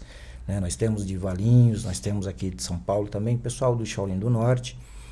É, e aí você começa a enxergar e, e contando a história aqui do livro, você falando sobre os mestres, sobre garimpar, não estou garimpando, mas ao mesmo tempo é uma troca muito boa. Porque você está ensinando alguém que já pratica Kung Fu há muito Que tem tempo, um corpo já, né? que tem um corpo e você vê, que poxa, moldado para um tem sistema. algo especial aqui nessa linhagem, nesse estilo, né? Tem algo muito especial. Então você acaba começando a entender que há, há coisas muito boas dentro do Brasil e outras escolas e que você pode com isso absorver algo para sua vida. Então entra a parte de quê? É, do respeito pelos outros professores. Então, antigamente as pessoas perguntavam, ah, mas tem muitas escolas que ainda seguem outro caminho. Eu falei, hoje, com o que existe, as informações que existem, cada vez mais chegando informações para que você tenha confiança no que está praticando e busca, há meios para você descobrir se a escola é, é isso ou aquilo, enfim. Né? Não entrando nesse caminho, mas é, tem muitas escolas com conteúdos bons, né? algumas que as pessoas precisam ainda né, analisar se quer continuar assim ou não, enfim. né? mas voltando, toda essa trajetória, ela, ela me aprofundou a questão de o respeito pelo próximo cada vez mais, né? É, o lutar pelos seus objetivos, não importa onde você nasceu, é, o, o- o tipo de ambiente que você nasceu, você é capaz de, de superar. Até se fala muito sobre a flor de lótus, né? que ela nasce em um, em um ambiente escuro, turvo, né? e de repente ela sai uma flor maravilhosa. Né? É, Para mostrar que não importa, mesmo você com todas as dificuldades, eu falo que eu tive sorte de nascer no Piauí, mesmo num lugar é, seco e, e passando algumas necessidades, mas isso me fortaleceu, né, para essa trajetória. E eu levo para as aulas da seguinte forma: sempre ensinando aos alunos quando tem algum obstáculo, alguma dificuldade, utilizar esses obstáculos, essas essas dificuldades como uma oportunidade para crescer. Que a partir do momento que surge algum, algum obstáculo na tua vida, seja qual for, você não pode desanimar. Tudo bem, é difícil, né? É, você também não sobe sozinho. Outras pessoas estão sempre ali em sua volta. Temos sempre que ter essa gratidão, né? Então, o, o, a questão de saber agradecer é muito importante. Mas, quando surgir alguma dificuldade, é, aproveitar, falar, poxa, é uma oportunidade para é uma oportunidade para que eu possa evoluir, para que eu possa crescer, né? Então acredito que estou tirando uma das principais lições da minha trajetória é exatamente essa, oportunidades para poder seguir em frente nos caminhos corretos, né? Sem buscar lugares, caminhos fáceis ou não, é por aqui que tem que ir. Eu vou ter que desmatar isso aqui na mão, né? Pegar um espinho ou em outro, mas siga por esse caminho, que com certeza como resultado. Diz, como diz o, o, os mestres, não tem atalho, né? Não tem atalho. Quer dizer, uns dizem que até tem atalho, você pode até usar atalho, mas isso vai te gerar uma deficiência lá na frente, Muito pode te grande. comprometer. É. E não sei se é uma última pauta que eu quero puxar aqui, mas eu queria que você falasse um pouco, Luiz. É, nós que praticamos Kung Fu há bastante tempo, a gente tem essa, essa ideia de se tornar discípulo de um mestre como uma das grandes honrarias assim de um artista marcial. Né? É, Márcio e eu, enfim, assim como você, tivemos essa, alcançamos essa graça, digamos assim, nos tornamos discípulos de mestres relevantes dentro do, dos sistemas que, que ensinam. É, e você também se tornou discípulo de um, de um grande mestre. Isso aconteceu, inclusive, lá na China. Então, eu queria que você contasse um pouco. é, primeiro, uma curiosidade que eu tenho: você já saiu daqui do Brasil com essa expectativa de que isso fosse acontecer ou, ou não? E a segunda pergunta, emendando com essa, é: como é que foi isso para você? Como é que foi desde o do momento do discipulado até o que, que mudou depois ao se tornar discípulo? Deixa eu só fazer um Uma parênteses. pergunta longa, né? Eu vou puxar Ah. minha cadeirinha ali pra fora, porque eu não sou discípulo de ninguém. Ah, Eu já entendi que é um clubinho aqui. Eu sou discípulo. Né? vamos, vamos tornar ele discípulo da Mas gente? você pode tornar É, discípulo do seu os mestre de. Tahiti. Aí. É. E do seu mestre de, de Talantian. Talanchen. Olha É, Podemos fazer uma cerimônia unificada. Mas a gente pode fazer que nem no filme do, do Karate Kid 3 lá, que não pode. Duas montanhas não podem. É dois é? tigres não podem estar na mesma montanha. É, um negócio assim, entendeu? A gente tem que dar umas porradas nele, os dois baixos. Lembra da parte lá? Que tá o Jet Li e o Jack Chan ensinando hum, sim, sim. o menino? É. Não, não conheço. Um vem, arrasta a perna do Isso, outro, derruba. isso. O que você tá fazendo aí? É. o. Não, você não, você não precisa ensinar isso agora pra ele. Não, eu vou ensinar isso pra Ah, ele agora. lembrei, Eu vou lembrei. ensinar. Bom, mas professor vamos voltar, vamos voltar à parte fica tranquilo. É, nunca esperei é, me tornar discípulo. A minha, a minha esperança e expectativa ainda, sem saber, desde a primeira viagem, eu não sei como vai ser. Eu estou indo sozinho, né? Chegando na China, a primeira viagem, o, o Cal, ele ainda, ainda morava lá. Eu chego é, dia 3 de, de. Foi mês de março, 3 de março. Ele está me esperando lá em Pequim. E na semana seguinte ele vem embora para morar no Brasil. Então, uma semana só. Eu fico no apartamento dele. Dia seguinte ele me leva até a estação de trem-bala e eu vou para Laian. Nunca tinha ido para. Tinha ido Ah, até você foi de. Pequim, de Pequim para lá Pra lá. sozinho? É, aí já vou sozinho. nem te- Não, não, aí eu Ah, já entendi. vou sozinho, pego o, o trem bala e morrendo de sono, mas eu não queria dormir para não. E é, tinha um. Passar senhor- batido. É, não passar batido. Olha, eu, eu passei batido uma vez em uma estação quando eu É. fui para Belachem. E- Nossa.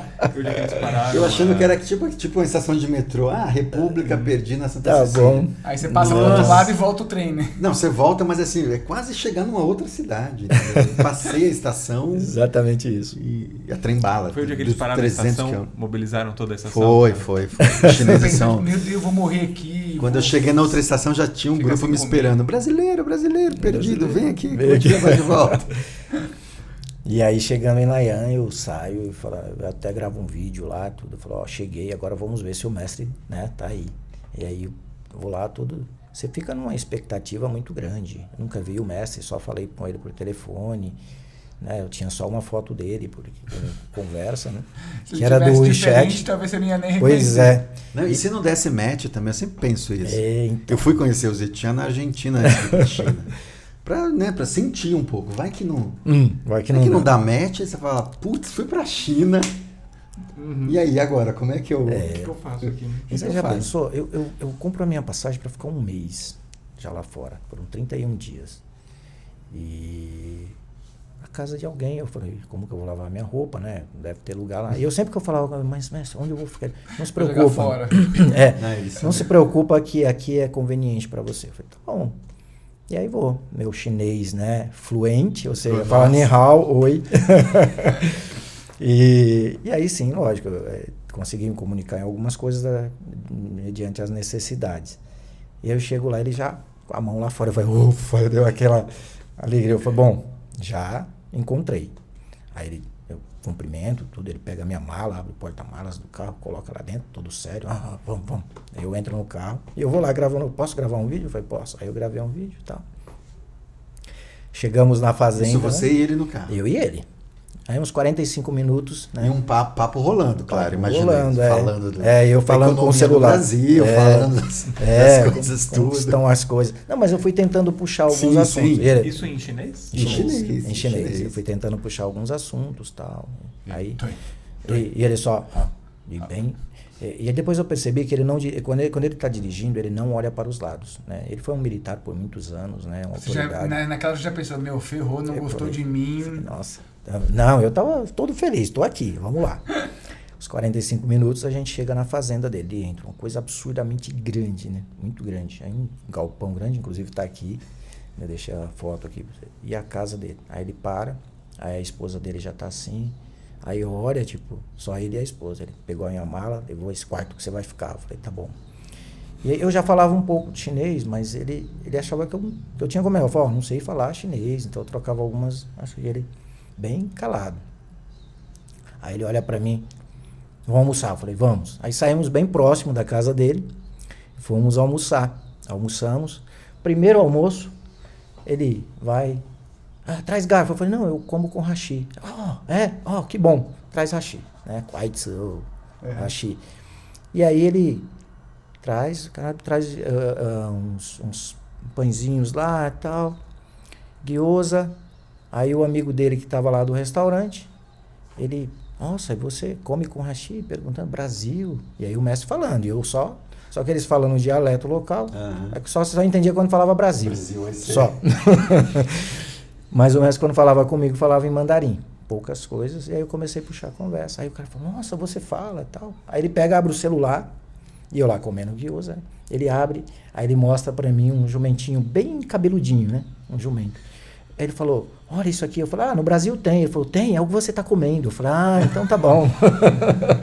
Carne de jumento tava no guiosa e eu tava comendo. Primeira experiência tal, tá bom. Interior, o professor Gil sabe, é, é uma cultura bem. Eles mantêm a tradição, cultivam muitas coisas. Por outro lado, é a oportunidade de você conhecer a China e ver a riqueza que tem a China, né?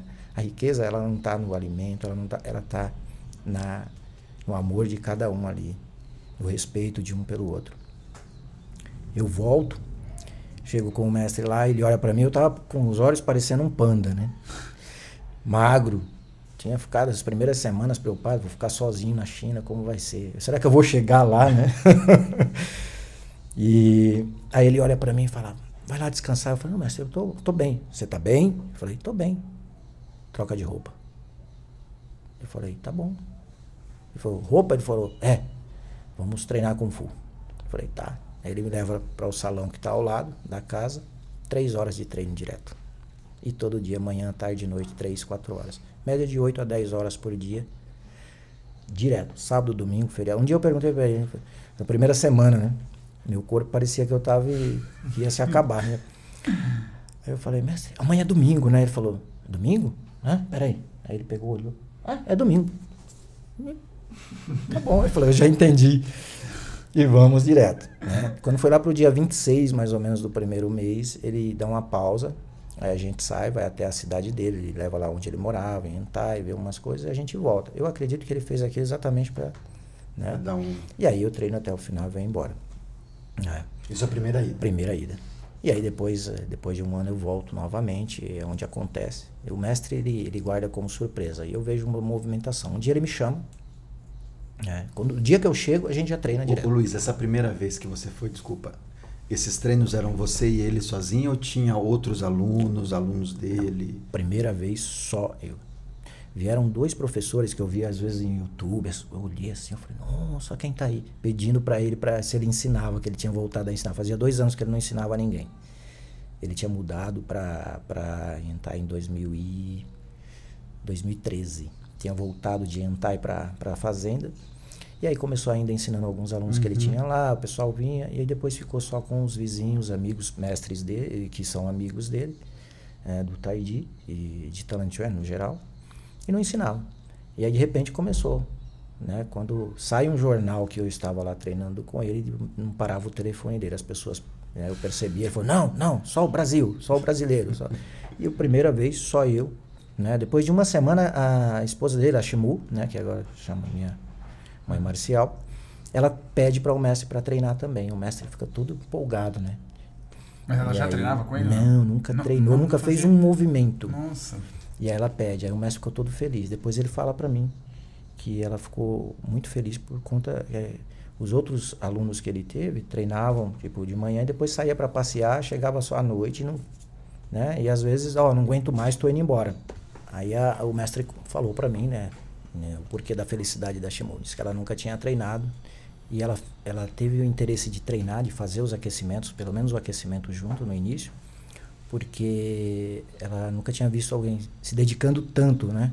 A única que ela via a vida inteira se dedicando, porque o mestre treina todo dia. Mesmo hoje ele com 64 anos, ele, todo dia ele treina. E ela nunca tinha visto, e ela ficou muito feliz com aquilo. Então ela se sentiu muito à vontade para poder fazer e foi cada vez se aproximando mais, né?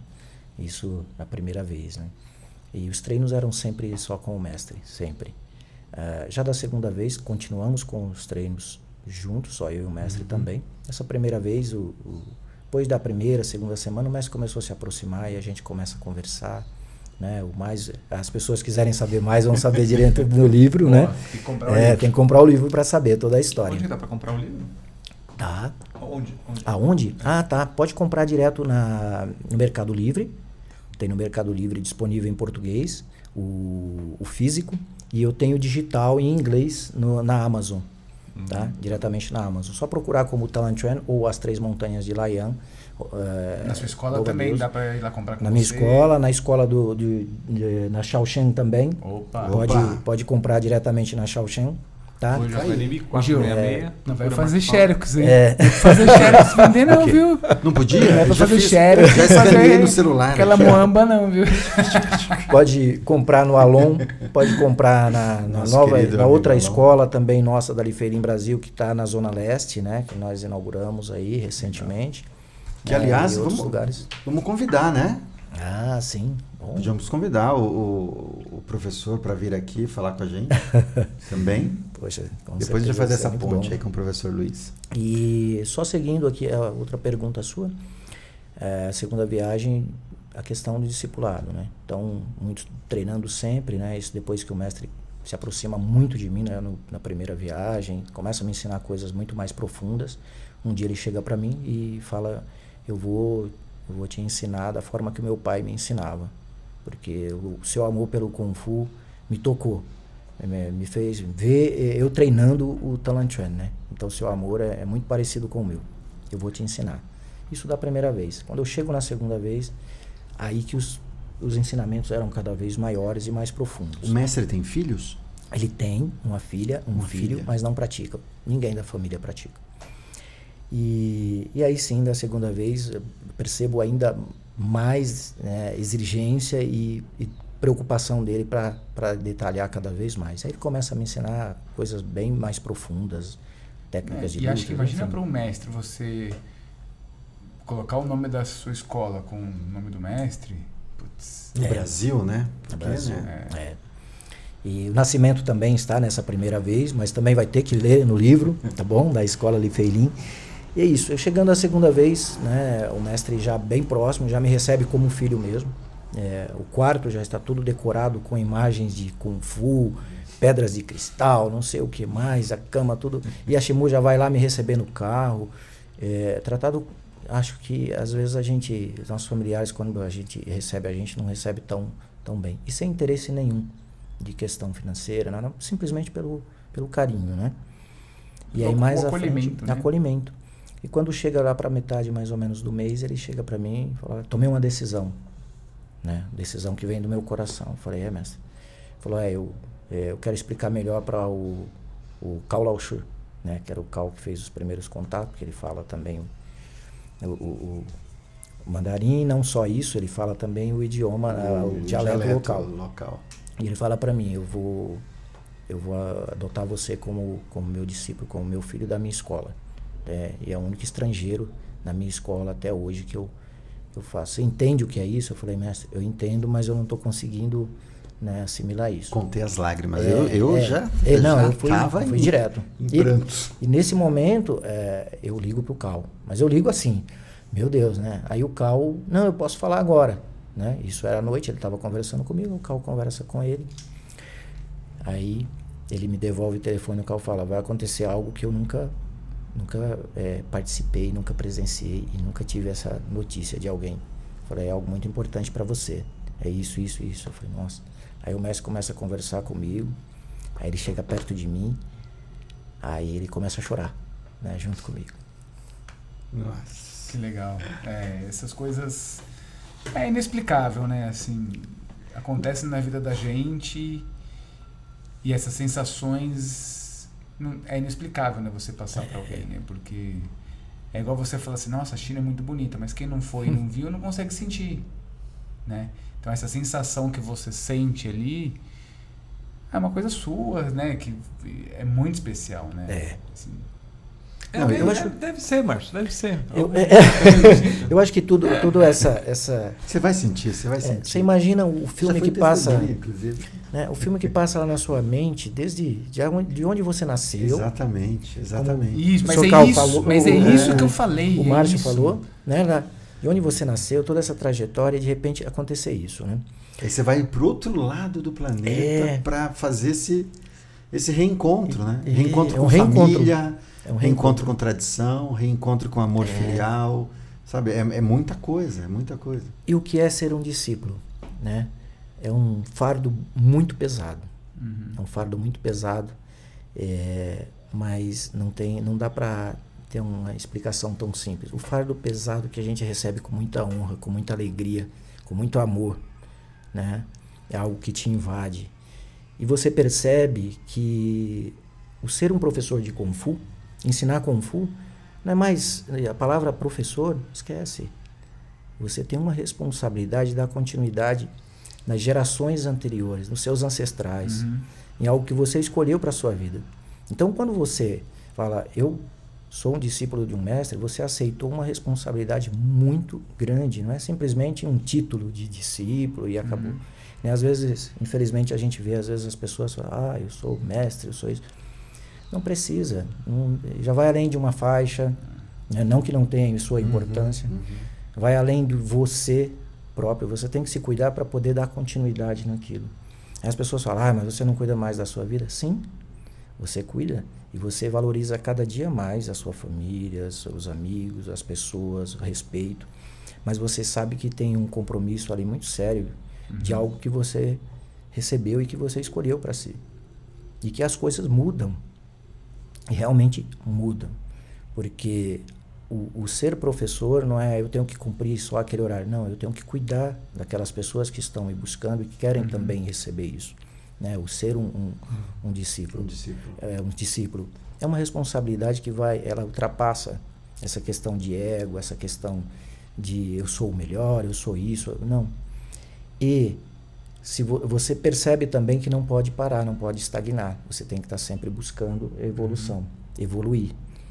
E evoluir e contribuir para o o crescimento para que as pessoas entendam e saibam toda essa essa é, é, essa preciosidade que é o Kung Fu no geral né? É, aí surge um livro, porque você encontra a história que você não tinha acesso e quer trans- é, passar isso para as pessoas que também buscam, como você, um aprofundamento também é, histórico, é, teórico, intelectual, marcial, né? um aprofundamento como ser e não mais como fazer e sim como ser, né? É, cuidar da, da, da sua pessoa para poder ter essa possibilidade de transmitir para as outras. é, vai muito além do que algo ego, hum. auto-ego. Ela sobressai, né?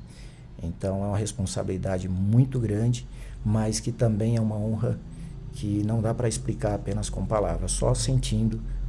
Né? Nós é, temos aqui só... as pessoas que sabem disso. Só... Né? O Igor já viu, né, Igor? é, já vi. Igor já viu. registrou. Já fez um registro. É, não, realmente enfim, muda muito. É. Não, eu, eu tinha a última pergunta para fazer, mas acho que diante da, da tua explanação, é, Luiz, sobre o discipulado, eu acho que acho que deu para mim aqui. Tem que fechar lá em cima. É, exatamente, né? exatamente. É, só reforçando mais uma vez meu agradecimento aqui a você por ter topado conversar com a gente aqui, estar tá com a gente aqui. Eu acho que, como o Márcio falou, essas histórias todas são histórias que a gente tem uma coletânea de histórias no nosso canal aqui, que são histórias que têm servido muito para inspirar outras pessoas a seguir no caminho, seja no Kung Fu, no Tai Chi, no Judô, no Jiu-Jitsu, enfim, no Aikido. Então, são histórias de vida que reforçam o quanto é importante seguir lutando, porque a gente está falando de luta, né? E, e, quando a gente fala de luta, a gente fala não necessariamente de trocar soco com alguém, mas de se manter em pé, se manter reto e se manter convicto de que eu vou superar a adversidade que vai me aparecer. Ou seja, eu vou superar isso com luta, vou superar isso tropeçando e vou cair, vou levantar e vou seguir. Né? Eu acho que esse é o grande ensinamento que a gente tem oculto dentro do Kung Fu e dentro do Tai Chi também. Então não adianta a gente só se conectar às, à luta na perspectiva dos golpes, dos chutes, das chaves, das torções. Não, tem essa outra dimensão que é o que, inclusive, na minha imaginação, faz com que os nossos mestres, o seu mestre sétima geração, né? O meu mestre é oitava geração. Oita, oitava geração, o meu mestre vigésima geração, sigam lutando e sigam ensinando esse legado para outras pessoas. O mestre Xi também sigam ensinando esse conteúdo marcial e cultural e que sirva também para modificar a nossa vida e modificar a vida de muitas, de muitas pessoas. Se eu falar mais, acho que eu vou chorar. Bom, acho que é só é, para a gente também caminhar para o final.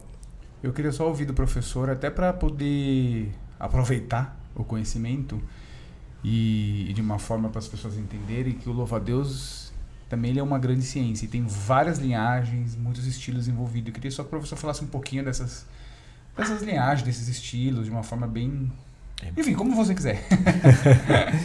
o Brasil, hoje, hoje dentro do Brasil, nós temos as principais linhagens. Isso é muito rico. Né? Isso é maravilhoso, né? É maravilhoso. Nossa, Nós, isso é incrível mesmo. Louva a Deus, ele chega através do, do Shaolin no Norte, diretamente com o mestre Shankawei, né? Que já faleceu, né? Uhum. Terminou o ciclo dele, mas que deixou um legado aí que jamais será esquecido. Né? Temos muitos amigos, temos muitos. Né? Só agradecer por tudo isso, porque os mestres trouxeram para o Brasil. Chega na década de 60 e o louva-a-Deus ele vem ali já grudado, uhum. né? já vem junto. Hum, e, e nas décadas de 90, mais precisamente em 99, Brandon Lai vem fazer, uhum. dar um seminário aqui através do, do Samuel. E em 2007, a vinda do mestre Xi Jinping, né? E 5 de abril de 2017, é, eu faço a introdução da linhagem do Taiji Tanã dentro do Brasil. Então, as principais escolas, são as três escolas, elas estão dentro do Brasil. Então, o Brasil hoje... Tixim, Taiji, Taiji e Meihua. E, e, a gente ainda tem o pessoal da Huanchan, do Moraes, é, turma do Moraes, do Cláudio, é, Jander. É, não sei o, como que é hoje a, a ligação deles com o mestre deles, não sei se oficialmente eles ensinam a linhagem do mestre deles, eu não tenho esse conhecimento. É. É, Mas tenho... de todo modo tem, ele veio para o Brasil e é também um, é outro marco. também. Meiruá é também. também. E tem o Gustavo também, professor Gustavo. Ah, sim, que ensina o papo. Tem o professor ensina, Gustavo. Ensina isso. O, o, ou seja, de fato, é. o, o, o, o louva-a-Deus está bem tá representado. bem representado. no Brasil. É, tem, tem as principais que eles chamam das principais escolas, que são uhum. três linhagens e, quatro, e a quarta escola, são quatro escolas. Né? O papu ele está in, inserido, ele é um ramo Está inserido como vários outros ramos que estão lá dentro. O Papo é desenvolvido pelo, pelo John Halon, mas se eu seguir aqui a gente vai muito longe, eu começo a falar muito. Né? Mais uma vez, tem que ler o livro, porque tá, tem, tem muito conhecimento aí, muita história sobre o louva-a-Deus. Né? Então, só para uma curiosidade, as pessoas falavam, ah, mas o meu é Tixim, ah, isso é melhor, e o meu é, é Meihuá, o meu é melhor, isso é Taiji, que é Punho Supremo, ok, tá? Tudo é Talanchuan, tudo é Talanchuan. A diferença é o quanto você treinou, com quem você treinou e o quanto você se dedicou para se aprofundar, o quanto você estudou. Não adianta você receber algo, é, uma pedra preciosa, que é até uma coisa uhum. que, né, falar uma coisa simples aqui, e você, se você não fizer o polimento dela, cuidar dela, ela vai perder o valor, não tem sentido nenhum. Então é o quanto você cuida daquilo, o quanto você cuida daquilo com amor e preserva e respeita quem transmitiu. Então é exatamente isso. Né? Então nós temos mas quais são as diferenças? O An Chun, lá em 1855, ele nasce, e, e ele treina lá no norte, em Shandong. Ele treina com Jiang Halong. E aí ele desenvolve o Tixin Talanchuan. Como que surge o nome Meihua? É, tudo bem o tempo para eu falar sobre isso? Tudo. Tudo bem? Tudo. Como que surge o nome Meihua? Jiaoju, ele começa a garimpar, como eu já falei, voltando lá no início da nossa história. E ele começa a fazer o quê? A é, sintetização dessas técnicas. E ele, e ele cita o seguinte: as técnicas que ele está absorvendo de outros estilos, outras escolas, elas se conectam como louva-a-Deus como se fossem pétalas de flor de ameixa. E as pessoas, as gerações futuras, começam a chamar o estilo de flor de ameixa, Meihua. É por isso que surge uhum. o nome uhum. Tixin. Como que surge o nome Tixin Talanchuan? Né? O Wang Yongchun o Anyonchun, a família dele chamava é, Kui, o primeiro nome da, da família deles chamava Kui, né? Que eles usam o sobrenome como primeiro. Chamava Kui. Aí ele começa a estudar, a treinar Talanchuan e ele desenvolve o Tishin Talanchuan. E a primeira escola que ele funda, faz a fundação lá em, em, é, em Shandong, ele chama Kui Detan, a escola dele. Mas por que o nome Kui? É, porque o nome Kui é o nome da primeira estrela do grande carrossel uhum. das sete estrelas. Uhum. E aí surge o quê? Tishin Talanchuan. Depois ele muda para Tishin Talanchuan simplesmente porque o primeiro nome da estrela do, do carrossel, das sete estrelas, é o nome, sobrenome da família dele, que é Kui. Aí surge o nome Tishin Talanchuan. Nossa, então é o mesmo Talanchuan? Sim, ele treina com John Halon. Ele desenvolve algumas aplicações, garimpa coisas a mais e introduz e o Talanchuan vai se tornando forma. O, o Zhongzhidan, ele pega, ele treina é, Badi, ele treina Tongpei, é, é, é, Tai Chi, e ele pega os movimentos do Yin Yang, Tai Chi, uhum. e associa dentro dos seus fundamentos, que são do Talanchuan, e ele começa a desenvolver essa movimentação redonda, essa movimentação mais solta, usando esses métodos de saída é, Nei, Uai, dentro, fora, cima, embaixo, e surge o que? O Taiji Talanchuan. E ele se torna uma linhagem, sim, um ramo forte, autêntico, vindo desde a geração da criação. E ele coloca o nome de Taiji Talanchuan antes de falecer. Família Hao, família cresceu muito no mundo inteiro, expandiu como foi no mundo inteiro, inclusive o pessoal da Huanshan, né, é, treina com um dos mestres, né, é, Sundayao, é, eu cheguei a entrar em contato quando eu estava buscando o, mestre lá fora. Falei com o Raul Meilin, que é o mais novo da família Raul, mas alguma coisa de afinidade não deu muito certo. Não sei, a nossa conversa, o meu chinês não era muito bom, e não deu muito certo. Então eu acho que as coisas elas serão encaminhadas. Né?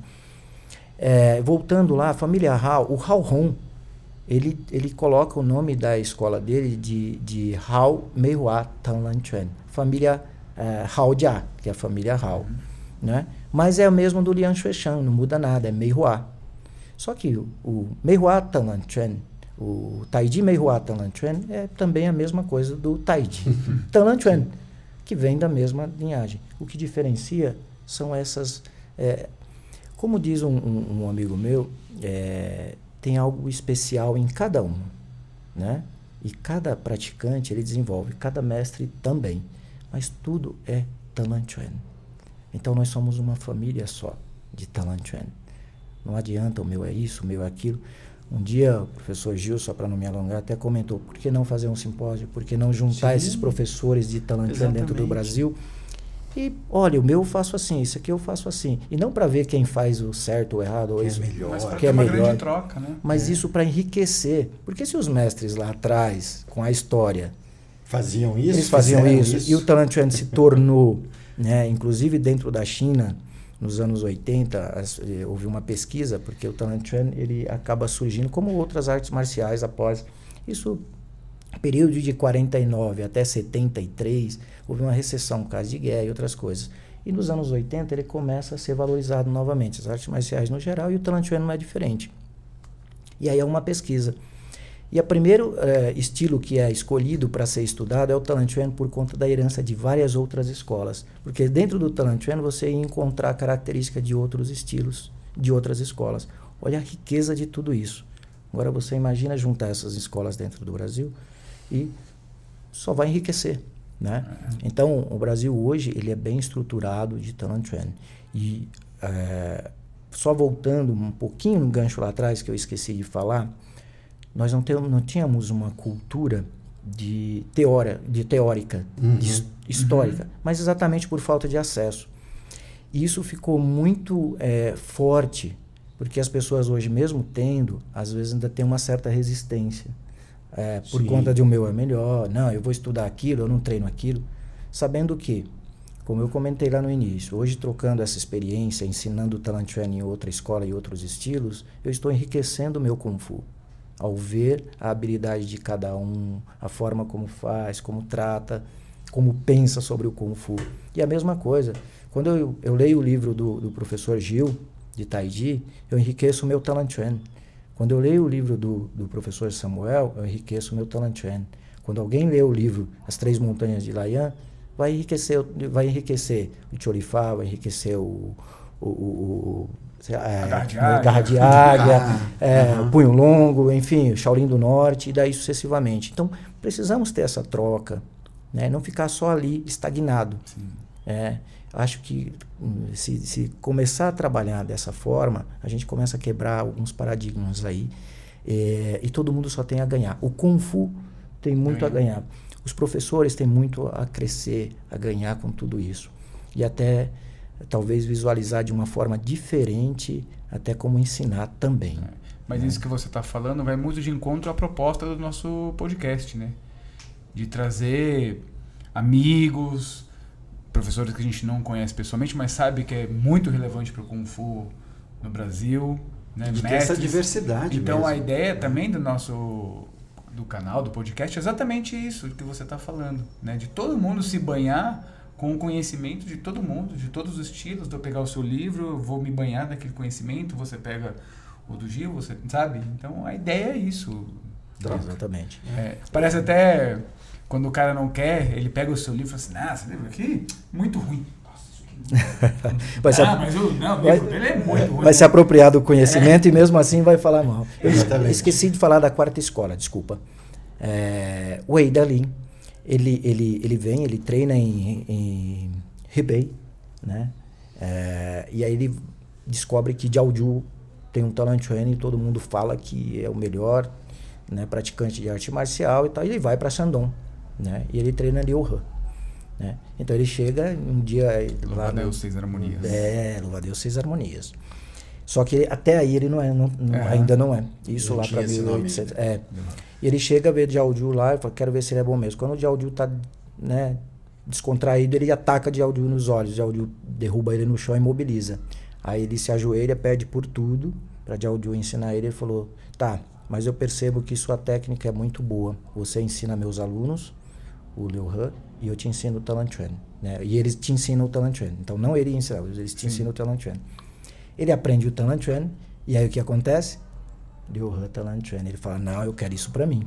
E aí é onde nasce a quarta escola, e não uma linhagem, a quarta escola, que é o Liu He Talantuan, atra- depois do Dao- Jiaoju. Ou seja, Talantuan ele vai né, se apropriando ali, dividindo e, e trocando é, e trazendo qualidade para as artes marciais cada vez Quem mais. sabe um dia não nasce uma escola nova de louva-a-Deus com Shen? Quem sabe, né? E eu sou o primeiro discípulo. É, Percebe-se que tem, tem muita história, tem Não, muita tem coisa. muita, né? muita coisa. Então, é isso. Bom, mas que maravilha, professor. Acho que a gente ficaria aqui mais um par de horas. Proseando. Podemos. Lembrando que o professor Luiz tem rodízio. Hum. Então. a não ser não- que não alguns sei, ouvintes paguem a multa e assumam os pontos. Mas mais uma vez te agradeço aí pela, Não, pela não, peraí, presença. peraí, ah, não é opa, opa. nada. Não. O que, que é a canela com fubá lá? Canela fubazenta. A Ah, de- bem lembrado, a É, canela Ah, de fubá, fubá com canela. Não, isso vai ficar para os comentários. Não, comentários. não, Vai ficar para os comentários e depois falar- a gente comenta Depois também. a gente comenta. Se não falar, Coloca nos comentários. vídeo. Ah, Como é que é? Se não falar, eu não edito o vídeo. Olha o truque. É, duas horas de caramba. vídeo aqui que vai cair por terra. No- aqui nos bastidores a gente vai te falar o que é, mas audiência, escrevam aí o que que é canela fu- fubazenta. Eu fiquei Isso curioso aí. também, viu? É. Deixa eles curiosos. Deixa curioso vocês.